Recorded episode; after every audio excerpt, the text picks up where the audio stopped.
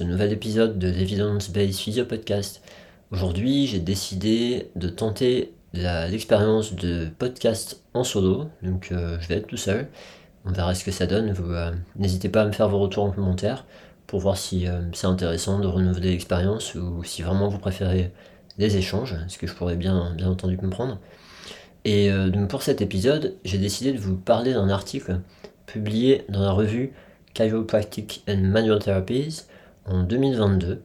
Le titre de cet article, euh, la traduction du titre que je vous propose, c'est des consultations centrées sur le patient pour des personnes souffrant de, douleurs musculo-squelettiques.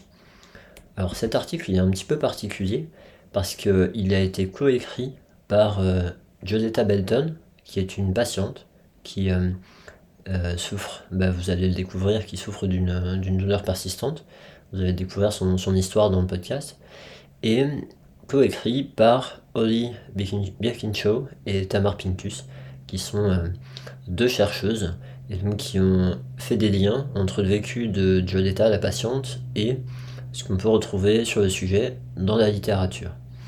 Alors, comme je suis euh, seul pour cet épisode et euh, que je voulais pas trahir ce que la patiente, le vécu de la patiente, j'ai choisi d'utiliser des notes. Euh, donc là, vous me verrez euh, utiliser mes notes, lire, etc. Je vais faire mon mieux pour regarder la caméra et être présent pour ceux qui visionnent ce, podcast sur YouTube.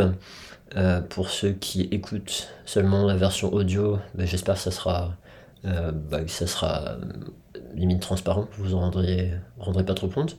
Euh, et en fait, bon, alors si j'ai choisi déjà cet article-là, euh, c'est parce que je, trouve que c'est vraiment une magnifique synthèse de euh, pas mal de stratégies qu'on discute parfois de façon un peu isolée sur bah, comment aider les patients, comment accompagner les patients, et notamment avoir une communication et des stratégies qui se centrent vraiment sur la personne qui sont vraiment euh, focalisés sur la personne et pas sur euh, euh, seulement ce que le thérapeute peut avoir en tête, ce qui est important pour l'autre.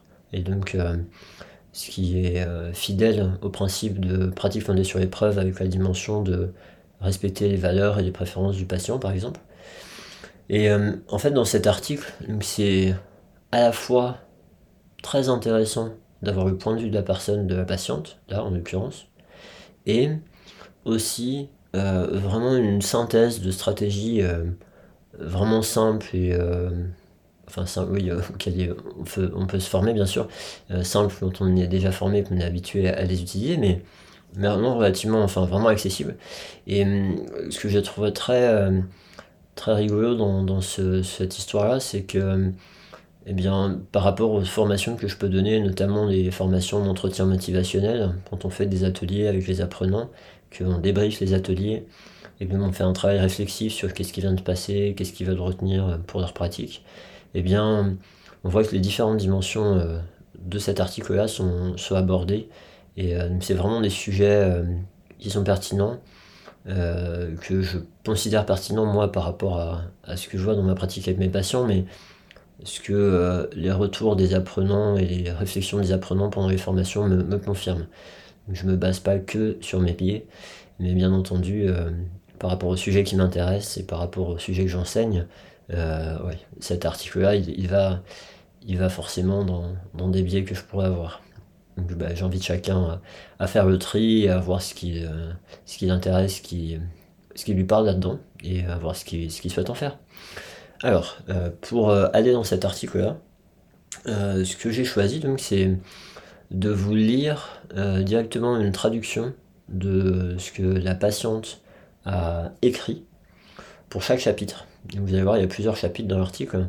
Euh, en fait, au, début de l'article, euh, ce que les auteurs rappellent, c'est que ben, en fait, il y a plusieurs stratégies qui ont été identifiées pour, pour arriver à améliorer le fait de conduire des consultations centrées sur la personne en face de nous, focalisées sur la personne en face de nous, euh, en rééducation musculo-squelettique.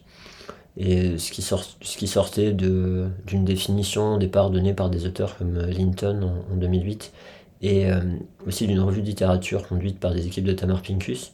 Euh, c'est grossièrement quatre grosses dimensions. au fur et à mesure des parutions, désormais, eh il y a cinq dimensions qui sont mises en avant comme ayant un impact, un lien, une association en tout cas, avec le résultat de traitement. Et donc, ce qui est proposé dans cet article-là, c'est de prendre ces dimensions-là les unes après les autres. Et pour chaque dimension, correspond un paragraphe.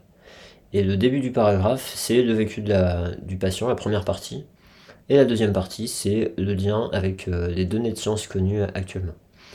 Donc euh, pour le premier paragraphe, le premier thème, eh bien, il s'agit, euh, ça a été intitulé Douleur et incertitude, le rôle d'une réassurance efficace. Je vais commencer en vous lisant la traduction de ce qu'a écrit la, patiente à ce sujet-là. Ma douleur a commencé par un faux pas et un élancement dans ma hanche. Juste un élancement. Pourtant, ce faux pas m'a mis sur la voie d'une douleur qui a continué, qui s'est aggravée et ne s'est pas améliorée alors qu'elle aurait dû. Une douleur permanente qui n'avait aucun sens. Sportif depuis toujours, devenu pompier, j'avais connu de nombreuses blessures avant cet élancement. Certaines pour lesquelles j'avais dû subir une intervention chirurgicale sous anesthésie générale et je n'avais jamais eu de problème de douleur. Pourquoi cette douleur n'a réagi à aucun des traitements comme prévu, comme elle l'avait toujours fait auparavant Pourquoi cette douleur n'a-t-elle pas réagi aux médicaments, à la kinésithérapie, aux infiltrations, à la chirurgie, à la chiropraxie, à l'acupuncture, au massage et à bien d'autres choses encore? J'ai tout essayé. Je n'ai jamais reçu d'explication satisfaisante. Même si j'ai reçu de nombreuses explications, souvent contradictoires, à la fois entre différents professionnels de santé, et même de la part de certains, qui se contredisaient eux-mêmes, en fonction de la lentille particulière à travers laquelle un clinicien donné voyait ma hanche douloureuse. Ma douleur était expliquée par des dysfonctions, dysfonctions de l'articulation sacroiliaque, bien que d'autres cliniciens m'aient dit qu'un tel diagnostic n'existait pas, ainsi que diverses dysfonctions du mouvement et, plus tard dans mon parcours, des pensées et des comportements dysfonctionnels. On m'a dit que ma douleur était due à des lésions, à des conflits, à des déchirures, une déchirure labrale et des déchirures annulaires, au fait que j'étais os contre os, ou que ma douleur était due à un déplacement à une torsion du tibia, à une torsion de la colonne vertébrale, à une instabilité ou un déséquilibre de la hanche ou du tronc, de la colonne vertébrale des muscles. Ces nombreuses explications ont donné lieu à de nombreuses promesses de solutions, accompagnées de grands espoirs, mais suivies d'échecs dévastateurs lorsque cette autre solution promise n'avait pas fonctionné. Après des années de traitements infructueux, de traitements dans lesquels j'ai échoué dans la langue vernaculaire des soins de santé, j'étais perdue, confuse, incertaine. Je n'avais aucune idée de ce qui se passait dans mon corps. La question de savoir pourquoi je n'ai jamais guéri est restée sans réponse. Je n'avais aucune idée de ce qu'il fallait faire face à cette douleur qui mettait fin à la carrière qui m'avait défini. Cette douleur qui m'a éloigné de toutes les personnes, de tous les lieux et de toutes les expériences qui comptaient pour moi. L'ambiguïté, l'incapacité à donner un sens aux choses et donc à trouver un moyen d'aller de l'avant était incroyablement pénible. Rien ni personne ne pouvait me rassurer. Tout cela a grandement contribué à rendre ma douleur encore plus pénible. voilà ce que Joetta a choisi d'écrire euh, pour cette première partie. Et maintenant, ce que je vous propose, c'est euh, qu'est-ce que les auteurs apportent de littérature sur ce thème de douleur et d'incertitude et euh, sur le, rôle d'une réassurance efficace. Alors, selon, selon Linton, en 2008, la, réassurance, c'est un ensemble de comportements verbaux et non verbaux qui consiste à diminuer les inquiétudes et l'anxiété des patients. Et donc, comme je disais précédemment, les, recherches de Tamar Pincus sur le sujet ont montré, en fait, déjà, elle s'est intéressée à comment mesurer euh, la, réassurance, comment l'évaluer, euh, et elle a exploré, ils ont exploré avec son équipe, quels étaient les liens avec les résultats des prises en soins. donc ils ont trouvé quatre composantes liées à ces résultats. Et ils l'ont classé de la manière suivante. C'est euh, d'abord la manière dont sont collectées les informations, les données, notamment en début de, de prise en soin, lors de la première séance la plupart du temps. Comment est construite la relation thérapeutique Ils ont trouvé aussi un lien avec euh, ce qui était utilisé en termes de réassurance générique et ce qui était utilisé en termes de réassurance cognitive. Donc c'est ces quatre euh, piliers-là, enfin ces quatre dimensions-là, quatre euh, aspects-là, qui ont démontré des liens avec les résultats de traitement. Et le cinquième qui a été ajouté depuis, c'est le concept de validation. Et donc on va prendre le temps d'aller en détail dans chacun de ces, concepts et de chacune de, ces, de ces dimensions. Donc on va prendre du coup pour la, le premier, la première dimension, la collecte de données. On va voir à nouveau le, point de vue de, de et son vécu. Donc dans ce thème euh, qui a été intitulé par les auteurs Collecte de données, entendre toute l'histoire. L'histoire de qui? Les objectifs de qui? C'est Joletta qui parle. Si on consulte mon dossier médical, on y trouve l'histoire d'une hanche douloureuse, mais moi je n'y figure nulle part. En fait, mon dossier médical ne semble pas du tout me concerner. Ce n'est pas mon histoire. La seule histoire que j'ai été autorisé à raconter dans le cadre de mes soins était très centrée sur la clinique. Faite d'échelles de douleur, de diagrammes corporels et de questionnaires, plutôt que focalisée sur ma personne. Pourtant, ma douleur et les conséquences de ma douleur étaient bien plus que cela. Dans une tentative d'aborder les choses importantes, ce qui était important pour moi a été largement passé sous silence, interrompu ou réinterprété d'une manière qui correspondait mieux à l'histoire clinique. Mes objectifs n'avaient pas beaucoup d'importance non plus. Des objectifs tels que pouvoir conduire ma voiture, aller camper, sortir au restaurant, m'asseoir sur le canapé pour regarder un film, ce sont plutôt des objectifs cliniquement pertinents qui m'ont été assignés, comme augmenter mon amplitude de mouvement de X degrés, faire X séries d'exercices Y, améliorer la force des quadriceps. Il y avait un décalage. Pas de manière malveillante ou intentionnelle, mais une déconnexion tout de même. Une déconnexion qui aurait pu être évitée si seulement mon histoire avait été entendue et écoutée activement et si des questions pertinentes avaient été posées à la suite de l'histoire que j'ai racontée.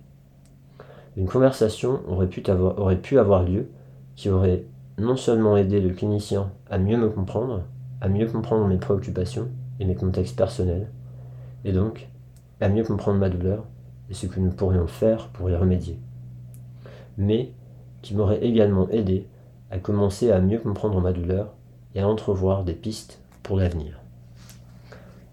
À nouveau, je vais vous présenter ce que les auteurs ont trouvé, euh, ont fait comme lien avec la littérature sur le sujet. Et euh, croyez-moi bien que je me retiens d'en dire plus parce que à la lecture de ces témoignages-là, il y a énormément de, thèmes qui me donneraient envie d'en parler, mais comme j'ai pas envie de vous proposer un épisode qui va durer 5 heures, et eh ben j'essaie de me limiter à tout ça, mais euh, clairement, s'il y a des thèmes dans tout ça qui vous interpellent, bah, n'hésitez pas à en parler, n'hésitez pas à, me laisser vos observations en commentaire. Et, euh, et voilà, s'il y a des thèmes vraiment qui vous, qui vous parlent et pour lesquels euh, bah, ça vous intéresse que je produise des, des contenus ou, des vidéos ou autres, eh bien, n'hésitez pas à me le dire et puis je, je travaillerai dessus. donc, par rapport à, à, ce que dit la littérature, donc il y a, y a, cette notion de, de réassurance euh, implicite qui va être proposée par le thérapeute en termes de comportement et de posture. Donc là, on n'est pas dans le fait de verbaliser de la réassurance, mais vraiment sur euh, quelque chose d'implicite. Euh, et donc, ce qui est proposé, c'est par exemple vraiment de, suivre l'histoire du, du, patient ou de la patiente, vraiment de lui laisser la parole et de lui dire racontez-moi votre histoire, expliquez-moi ce qui vous arrive, ce qui vous est arrivé, ce qui vous amène. Chacun trouvera sa formule. Mais vraiment de le laisser, euh, nous, détailler tout ça, nous, nous en parler. De pas hésiter à être dans une écoute active. Et ce que proposent les auteurs, c'est de, de, poser des questions, mais des questions vraiment qui cherchent à comprendre. Pas des questions en lien avec notre raisonnement clinique, plus qu'il cherche à comprendre son histoire, son vécu. Et euh, voilà. Et ensuite, de montrer qu'on écoute euh, à la fois par des reflets, en reformulant des choses que, que la personne vient de nous dire, mais aussi par notre comportement non verbal, donc euh, notamment le contact visuel, notre posture, vraiment de lui montrer qu'on est avec lui, qu'on écoute et qu'on s'intéresse à son histoire. Ces comportements, d'après les littératures, permettent de construire euh, une relation et euh, une relation qui est nécessaire pour que le patient se sente à l'aise pour exprimer ses croyances et ses inquiétudes. Des éléments qui seront importants parfois pour nous de connaître pour l'aider ensuite. Elles vont permettre aussi de construire, d'améliorer la confiance. Et en fait, il a été retrouvé vraiment qu'il y a plus de probabilité qu'un patient écoute les idées, les propositions de soins qu'on va pouvoir lui faire, les informations qu'on pourrait lui partager, si euh, il a vraiment senti qu'on est là pour, euh, pour l'écouter et qu'on porte attention à lui, à sa personne et à son histoire. Et aussi, un autre effet qui a été retrouvé, c'est le fait que ça diminue l'anxiété chez les patients. Et euh, ce qui, ben, par, par le, fait, lui permettra de, de mieux analyser les informations qu'on va pouvoir lui donner s'il est moins anxieux, il sera moins perturbé, donc il aura une meilleure capacité d'analyse, d'analyse par rapport aux informations qu'on va lui partager. Et ça va aussi l'aider à mieux faire ses choix. S'il comprend mieux les options, évidemment, il fera mieux ses choix, il sera plus serein pour le faire. Vraiment pour la, phase de prise de décision partagée sur euh, qu'est-ce qu'on va pouvoir mettre en place ensemble, euh, ben cette phase-là a, du poids. Euh, et ce qui est rapporté aussi par les auteurs, c'est que quand ils, reportent, en fait, ils, analysent ce, ce, qui se retrouve dans des consultations habituelles, eh bien, ce qu'on retrouve habituellement euh, dans des consultations en général, hein, bien sûr, euh, il y, a des thérapeutes qui, savent faire autrement, mais c'est que bah, dans cette phase-là, même au départ, le temps de parole est, double pour les thérapeutes. En général, ils parlent deux fois plus que le patient, et euh, ce qui du coup n'est pas, n'est pas recommandé. La tendance est de couper la parole au bout de 18 à 23 secondes, une fois que le patient commence à raconter son histoire. donc là, c'est pareil, hein, on ne laisse pas la place à la personne dans un, des outils qu'on pourrait euh, proposer, euh, dont on parle d'entretien motivationnel, bah, ça pourrait être le silence, hein, d'écouter la personne en silence, en montrant par son non-verbal qu'on est présent. Euh, et bien sûr, il précise que les auteurs que parlent parfois dans ces études-là, quand le thérapeute coupe la parole, c'est pas pas forcément pour changer de sujet. donc il y a un biais dans ces chiffres-là. Parfois, ça peut être juste pour bah, faire un reflet, pour montrer qu'on a compris ce qu'il nous dit et lui permettre de continuer pas forcément pour stopper son élaboration, mais ça arrive quand même fréquemment.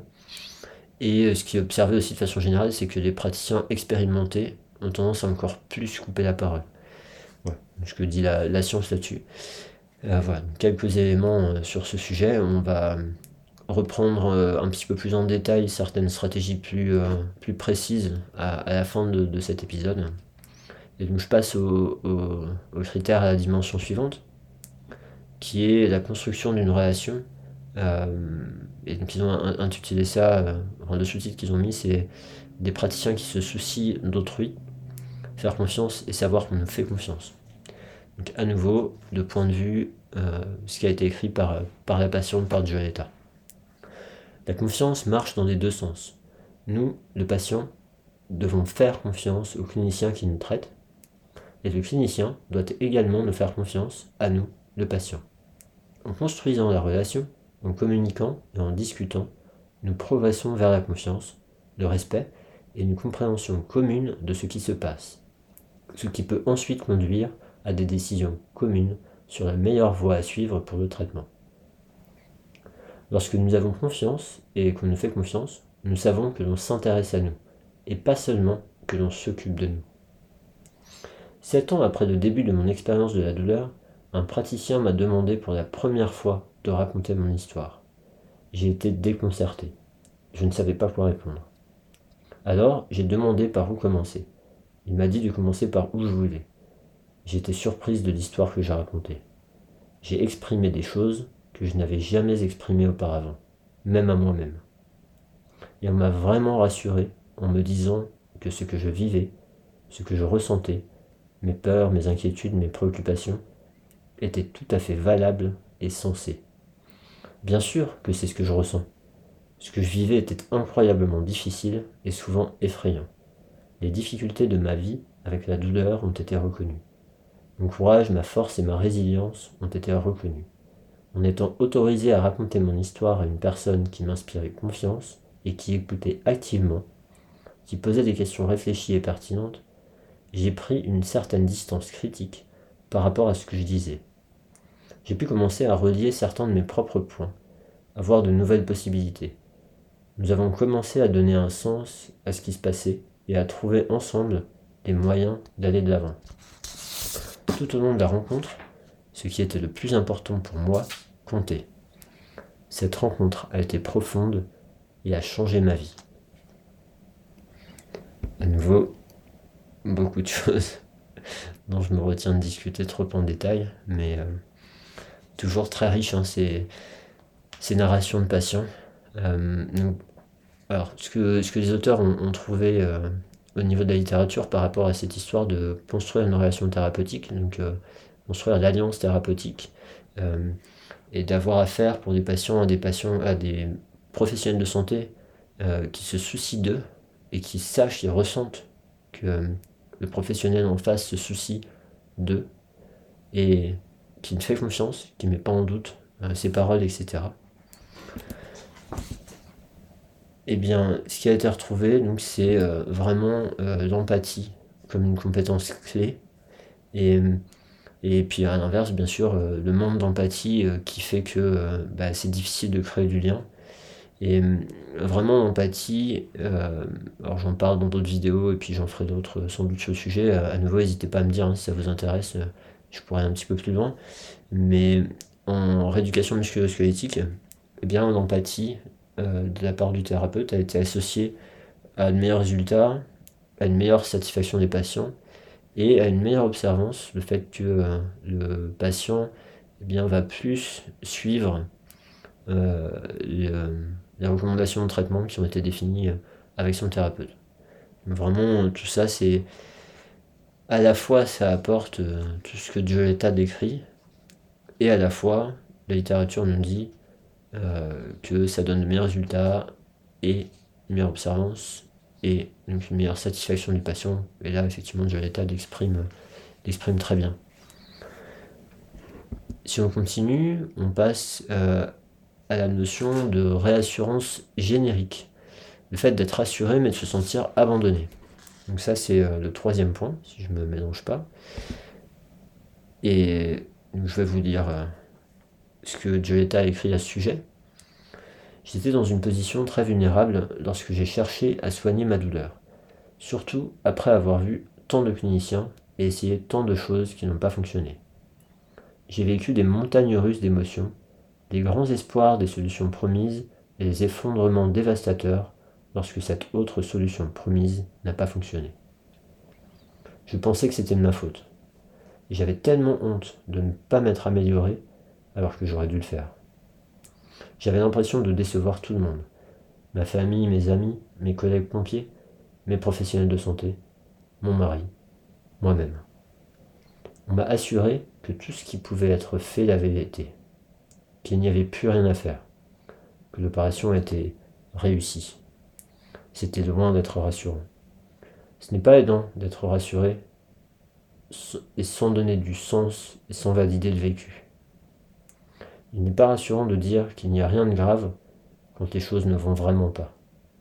Quand ma carrière a pris fin, quand moi et ma vie ont été bouleversés, quand mon avenir a été perdu. Voici le, vécu de Gioletta par rapport à, cette réassurance générique. Vraiment, la, réassurance euh, générique, euh, selon les auteurs parlent ici, ce sont toutes les, tous les mots, euh, les phrases qu'on va pouvoir utiliser en disant à la personne, une personne qui souffre en face de nous et on, aimerait bien que sa souffrance diminue, bon, pour elle et puis un peu, un peu pour nous parfois, parce que c'est pas très agréable pour nous, c'est pas difficile à vivre. Et on va lui dire, ne vous inquiétez pas, ça va bien se passer, des propositions d'avoir faites-moi confiance, tout va s'arranger. J'ai déjà vu des patients comme vous, vous n'avez pas à vous inquiéter. toutes ces, toutes ces formules-là, qui sont des réassurances génériques, réassurances affectives, parfois on appellera ça comme ça aussi. Et en fait, ces, stratégies-là sont associées dans la littérature à de moins bons résultats de traitement. Euh, ils sont régulièrement perçus comme paternalistes par les patients et encore plus problématiques s'ils s'avèrent faux. Bien entendu, euh, si l'issue du traitement est favorable, bah, tout va bien.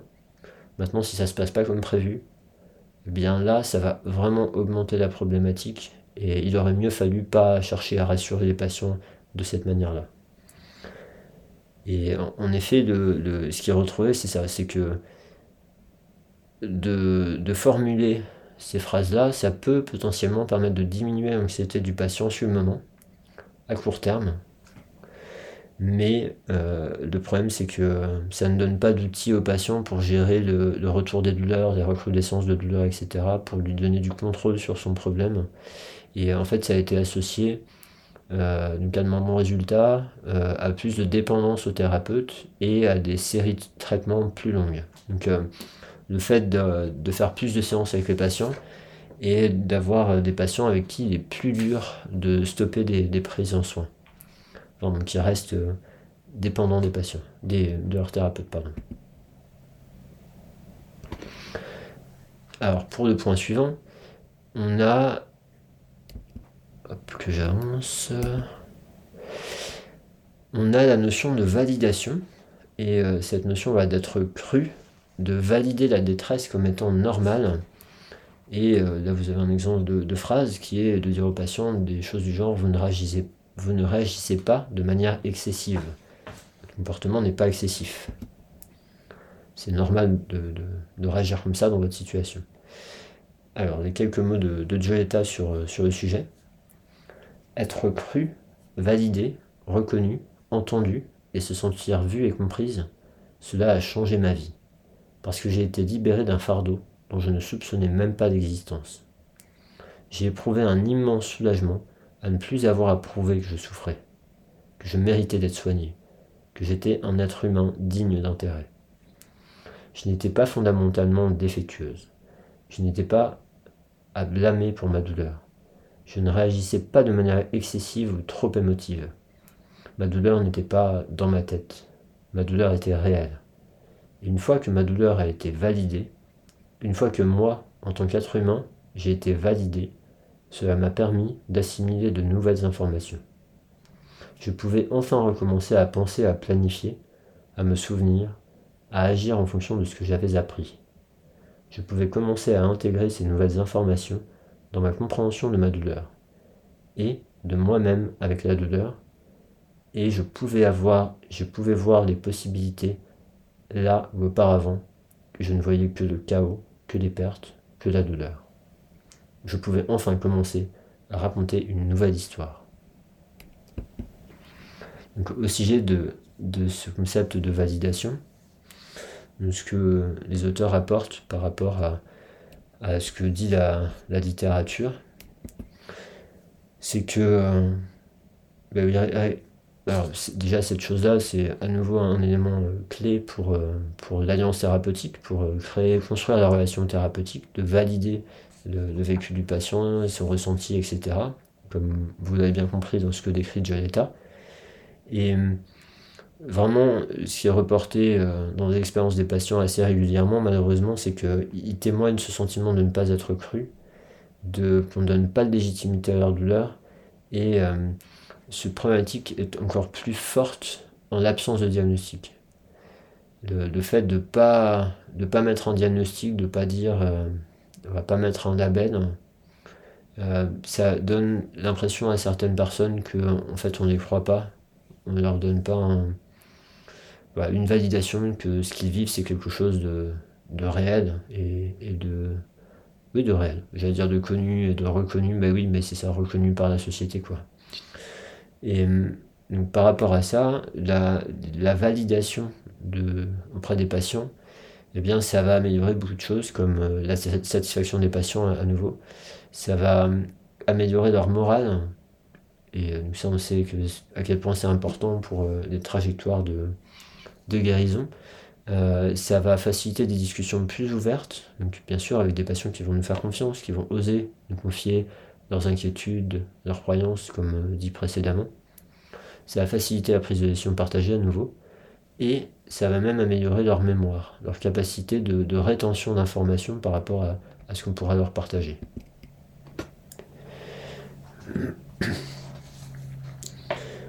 Ensuite, donc, euh, le, point suivant, la stratégie suivante, c'est la réassurance cognitive.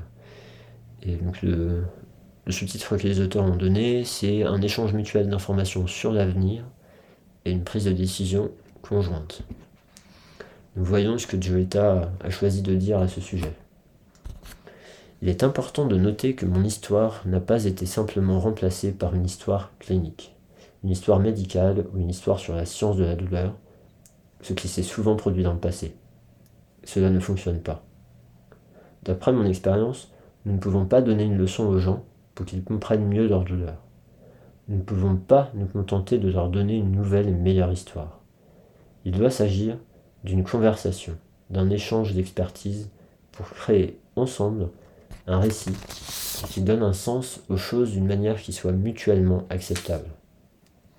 Je suis reconnaissante d'avoir pu, avec un guide de confiance, co-créer un nouveau récit qui donne du sens aux choses d'une manière biologique et biographique. C'était mon histoire, et non celle d'une hanche douloureuse. J'ai participé activement à la création de ce récit. En réunissant mon expertise, ma connaissance vécue de la douleur, ce que j'ai appris de la science sur la douleur, les connaissances et les compétences de mon guide de confiance, j'ai pu élaborer un récit qui non seulement donnait un sens aux choses, mais offrait aussi de l'espoir et un moyen d'aller de l'avant. Arthur Frank écrit que nous sommes les histoires que nous nous racontons et que nous sommes formés par ce qui nous est raconté. Nos histoires changent au fur et à mesure que notre compréhension évolue. En soi, cela peut être thérapeutique. que des auteurs ont, rapporté par rapport à, ce sujet-là sur euh, ce qu'en dit la littérature, euh, notamment, ils font référence à un modèle euh, proposé par Toy et collaborateurs dans une revue systématique euh, où ils sont intéressés à comment aller de l'avant euh, avec la douleur. Et les thèmes qui étaient ressortis, c'était euh, bah, l'importance de réintégrer son corps douloureux pour les patients, de redéfinir ce qui est la normalité, de réaliser qu'il n'existe pas de remède, pas de remède miracle pour ces situations-là, et de devenir soi-même un expert, comme le décrit Joetta. Donc les auteurs bah, souligne le fait que l'acceptation c'est quelque chose de nécessaire pour euh, avancer, comprendre euh, et, et, en fait, à partir du moment où euh, les patients acceptent cet état de fait, que, par exemple qu'il n'y a pas de remède miracle, qu'il n'y a pas de baguette magique, c'est là où ils vont pouvoir prendre de recul et, pouvoir avancer et mettre en place des stratégies qui vont être plus aidantes pour eux. Et vraiment, alors je vous encourage pas à utiliser le mot acceptation avec vos patients parce que le risque c'est qu'eux ils, entendent résignation, qu'ils pensent que euh, vous leur dites bah, bah, qu'il faut se résigner alors que c'est pas du tout ça, hein. c'est vraiment le fait d'arriver à, bah, comprendre où on en est, arrêter de se battre sur des choses qui sont qui n'aident pas, pour après concentrer son énergie sur des choses qui peuvent être aidantes.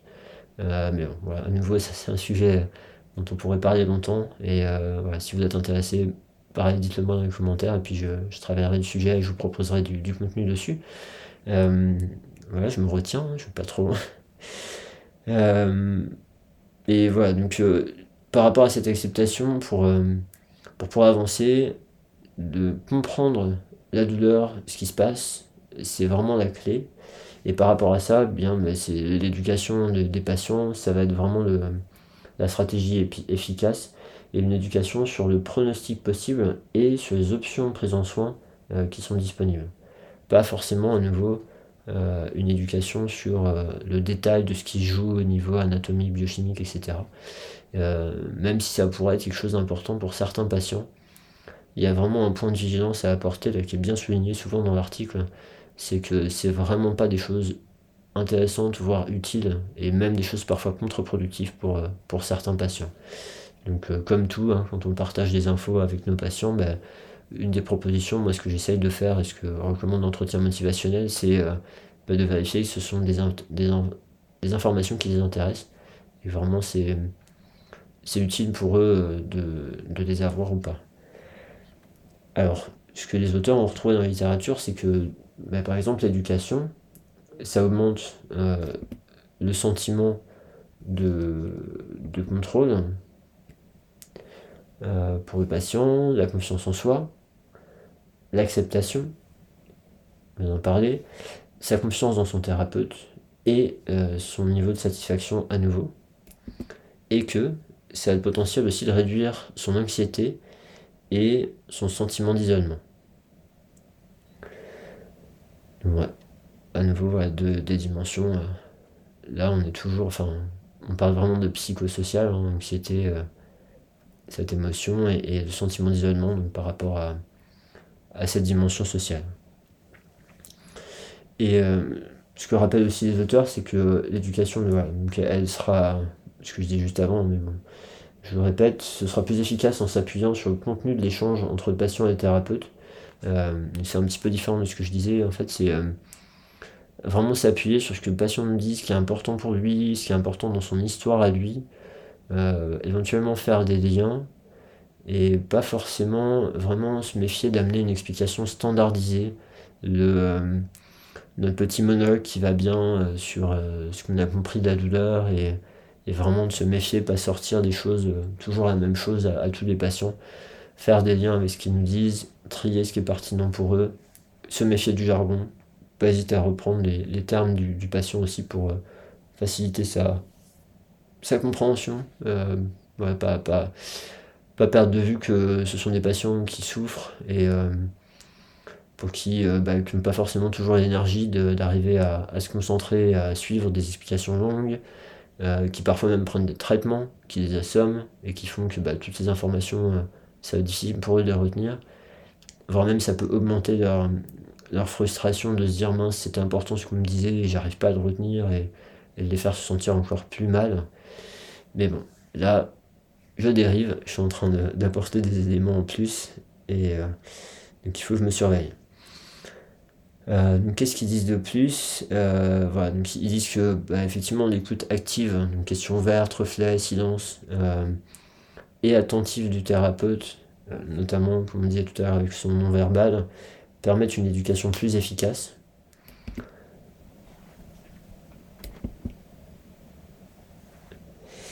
Et euh, permettent de centrer sur les inquiétudes spécifiques au patient, d'ajuster les explications à ses inquiétudes et à son histoire propre. Ce que me disait euh, juste avant, ce qui démontre qu'on l'écoute, euh, ça renforce la pertinence de ce qu'on dit, l'alliance thérapeutique, la confiance du patient, et du coup ça facilite l'acceptation à nouveau et la mise en route, la, mise en mouvement, euh, entre guillemets, vers un, comportement, euh, des comportements plus aidants pour la personne. En conclusion, par rapport à ce que veulent conclure les, auteurs, euh, eh comment les consultations peuvent-elles aider les patients à accueillir leur situation et à reprendre leur vie? Ce que propose Joletta par rapport à son vécu. Avec le temps, j'en suis venu à comprendre ma douleur différemment. Plus important encore, j'ai appris à me comprendre moi-même avec la douleur.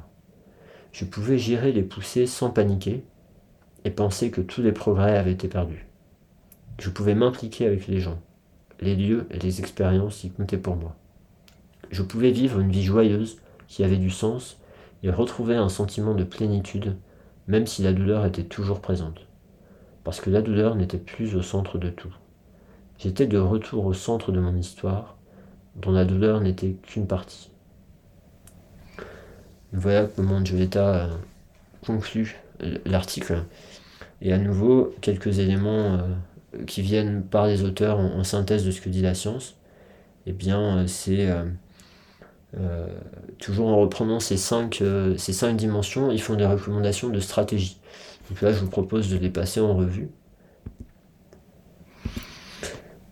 Alors, pour la première dimension, l'histoire du collecte de données, eh bien, euh, ce qu'il ce qu'il propose comme euh, stratégie concrète, technique concrète, on va dire, ça va être de poser des questions ouvertes. Et effectivement, avec des questions ouvertes, on va, par exemple, diminuer le risque de partir sur notre point de vue à nous et de nous enfermer dans notre point de vue et laisser la place au point de vue de la personne pour mieux comprendre son histoire, mieux comprendre son vécu, etc et, euh, et être surpris parfois de, de ce qu'il va pouvoir nous proposer. Et ça, bah, pour arriver à être surpris, à poser des questions ouvertes, probablement qu'il faudra une posture de, de curiosité, vraiment s'intéresser à l'autre et en essayant de mettre de côté un maximum ses préjugés et d'être curieux et de se dire euh, voilà ça m'intéresse j'aimerais bien savoir et même enfin peu importe ce qui sort même si ça m'arrange ça m'arrange pas c'est pas la question je m'intéresse et, je veux savoir euh, donc, permettre aux patients de raconter leur histoire. Donc, bah, à nouveau, euh, la, question ouverte, ça va, ça va aider. Et, puis, les silences. Donc, là, on reprend probablement le, le, piège de couper la parole à la personne.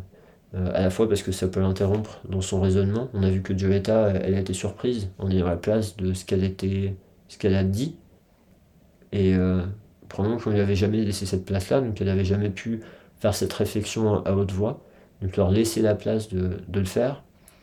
Euh, leur facilité avec des reflets pour, euh, pour qu'ils puissent poursuivre leur élaboration, le, récit de leur histoire, et ne pas les interrompre, pour pas les bloquer, pour pas, pas les interrompre aussi dans leur cheminement de pensée, pas les stopper et faire qu'ils perdent le fil. voilà, parce que effectivement, bah aussi pareil comme le témoigne Violetta, parfois ça peut permettre aux patients de, joindre des, éléments ensemble, de relier les points, même d'envisager des, stratégies aidantes pour eux. Euh, donc voilà, avec ces histoires de ne pas couper la parole, d'être vigilant euh, et euh, pas pour les patients. Vérifier aussi qu'on comprend ce qui compte vraiment pour eux. Et donc ça, ça peut se faire avec des reflets, de reformuler ce qu'ils viennent de nous dire. Et mais vraiment de, voilà, en forme, sous forme un reflet, un entretien motivationnel, c'est une affirmation, donc euh, d'affirmer cette chose-là est importante pour vous. À la fois ça démontre à la personne qu'on l'écoute, mais aussi ça permet de vérifier.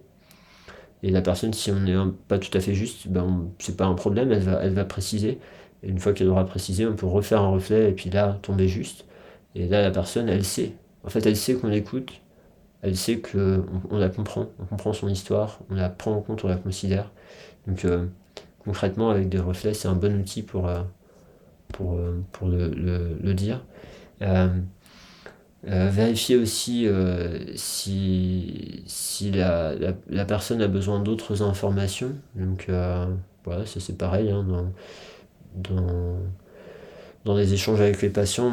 ça va un peu dans les deux sens. Hein. C'est soit, soit de vérifier avec la personne si elle, elle a, besoin d'éléments de notre part, mais probablement à ce stade-là, ce sera surtout aussi de savoir euh, exprimer au patient que ben oui, notre raisonnement clinique, il a sa place aussi, même si euh, souvent il a trop de place, mais le but c'est pas de l'éteindre non plus, hein. c'est toujours pareil, quand on, parle, on est trop dans un extrême, parfois il faut, faut pas aller dans l'extrême inverse, hein. il faut, garder les bonnes choses de, ce qu'on fait déjà, et, euh, et, vraiment de savoir amener au patient le fait que ben, je vous remercie d'avoir expliqué ce qui vous arrive, de m'avoir raconté votre histoire, euh, ça, va me permettre de, mieux vous accompagner.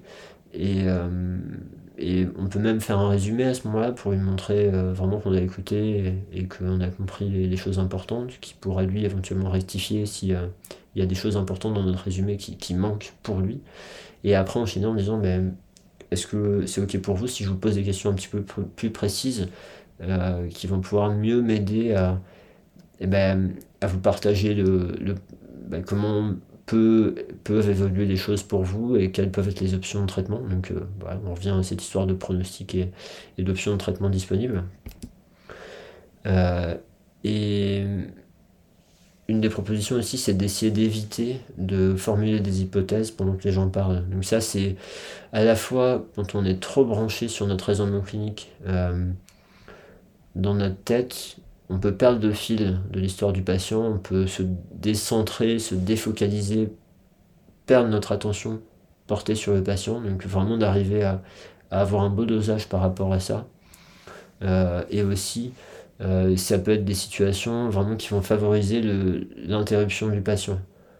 De, de, lui poser une question, il nous donne une information, on se dit tiens cliniquement ça c'est important, euh, il faut pas que j'oublie, ou ça il faut vraiment qu'on en parle, et paf on l'interrompt, on lui pose une question précise sur ça alors que lui il est en train de faire son cheminement.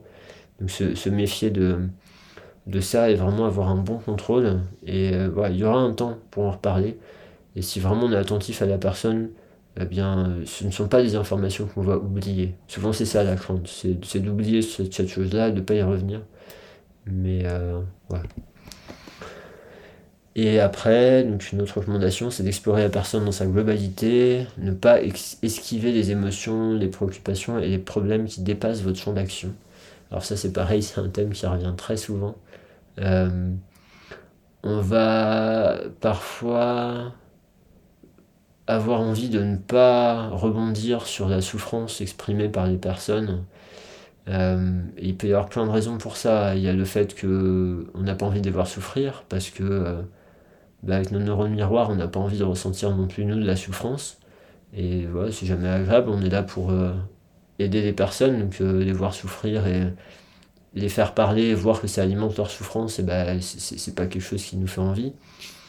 Il y a aussi la notion de euh, bah, d'avoir peur d'ouvrir une boîte de Pandore, c'est-à-dire que voilà, si tout ça, ça sort, qu'est-ce que j'en fais?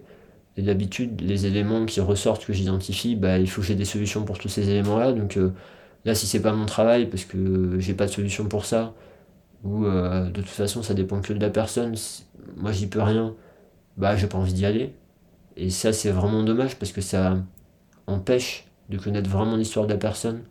Ça va empêcher de manifester notre empathie de lui dire à quel point on comprend, à quel point c'est dur, quoi, l'impact sur, euh, sur sa vie, sur son projet de vie, sur euh, tout ce que la personne avait construit, sur ses relations amicales, amoureuses, et, etc., professionnelles.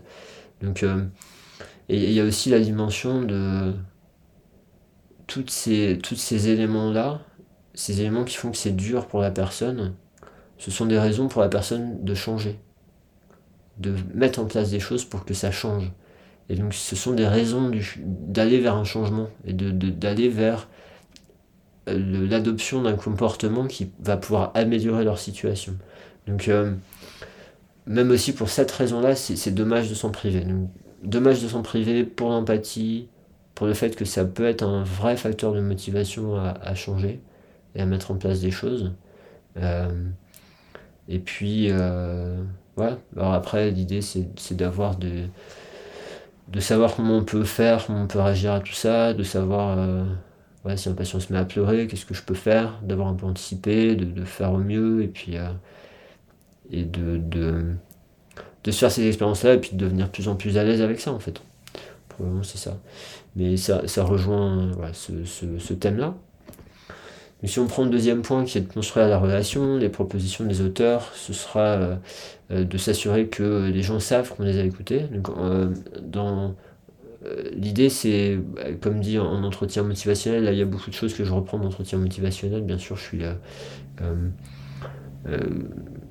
j'ai ces repères-là dans, dans, ma construction par rapport à ma pratique et, et l'enseignement.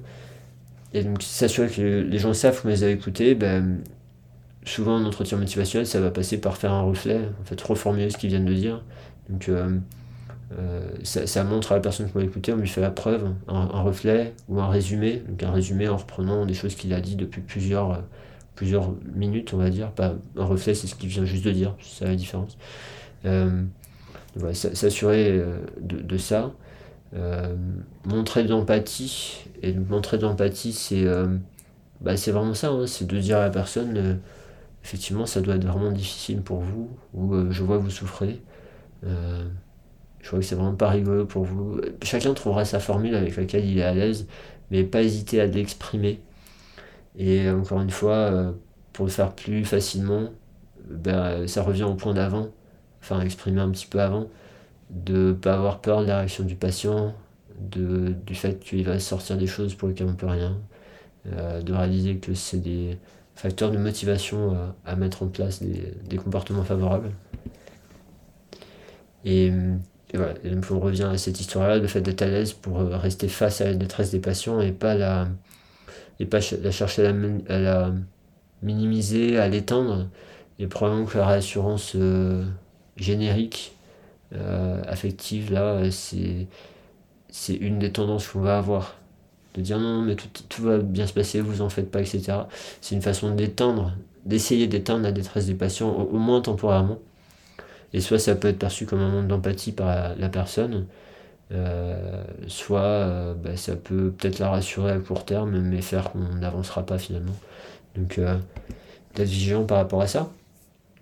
Le troisième point, vous voyez, hein, toutes ces choses-là sont, liées. C'est toujours pareil quand on fait des catégories c'est jamais vraiment possible de faire des catégories complètement distinctes.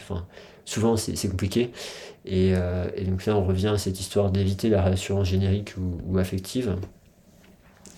Donc euh, éviter de dire aux patients que tout va bien, tout va bien se passer, sauf si on en est vraiment sûr.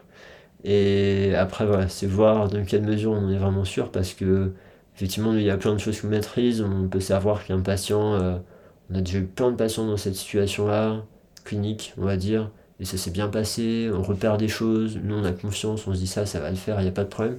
Sauf que bah, la vie de la personne en face de nous est peut-être différente. Et il y aura peut-être des barrières chez cette personne-là qui vont faire que bah, ça va être compliqué. Alors que d'habitude ça se passe très bien.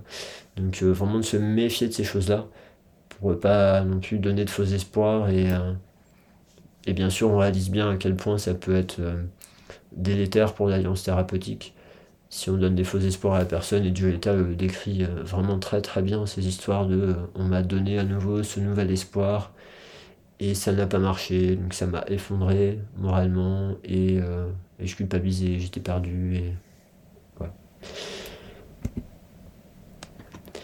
Comprendre que le fait de dire au patient que tout va bien n'est pas toujours rassurant. Voilà, ça c'est probablement aussi ce qu'on disait tout à l'heure, hein, ça peut être vraiment perçu comme un manque d'empathie, euh, comme euh, ça arrange pas lui en face, donc il s'en fiche. Euh. Ok.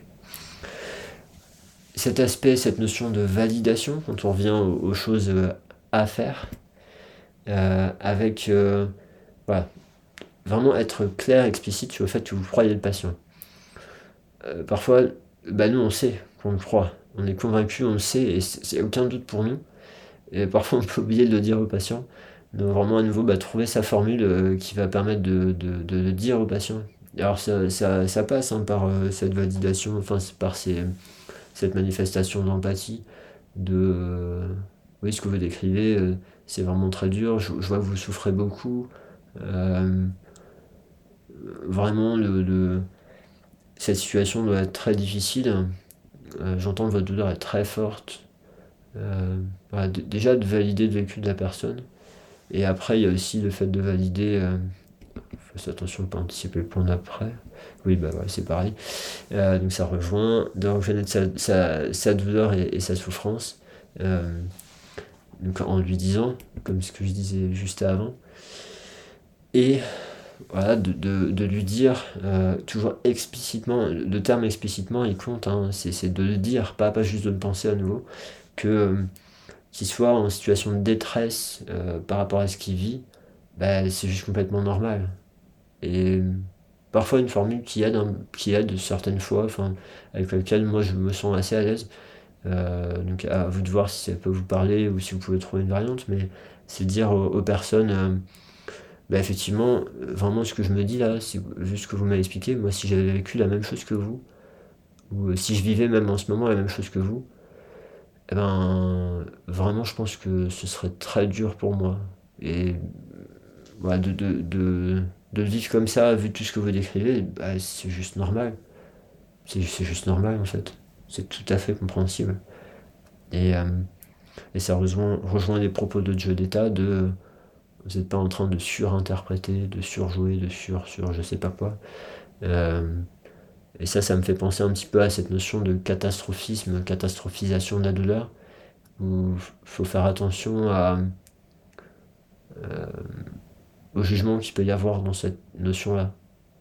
En fait, oui, qu'un patient euh, vive quelque chose de très fort par rapport à, à d'autres pour des circonstances qui semblent similaires, ok, on peut se dire qu'il est dans la catastrophisation. Mais attention à se rappeler que cette catastrophisation est sans doute légitime et à se méfier du, jugement qu'il peut y avoir là-dedans. Donc on finit avec le cinquième point, les rassurances cognitives. Et voilà, là nouveau, l'éducation, euh, amener des informations sur le pronostic, donc euh, comment ça peut évoluer ce genre de pathologie.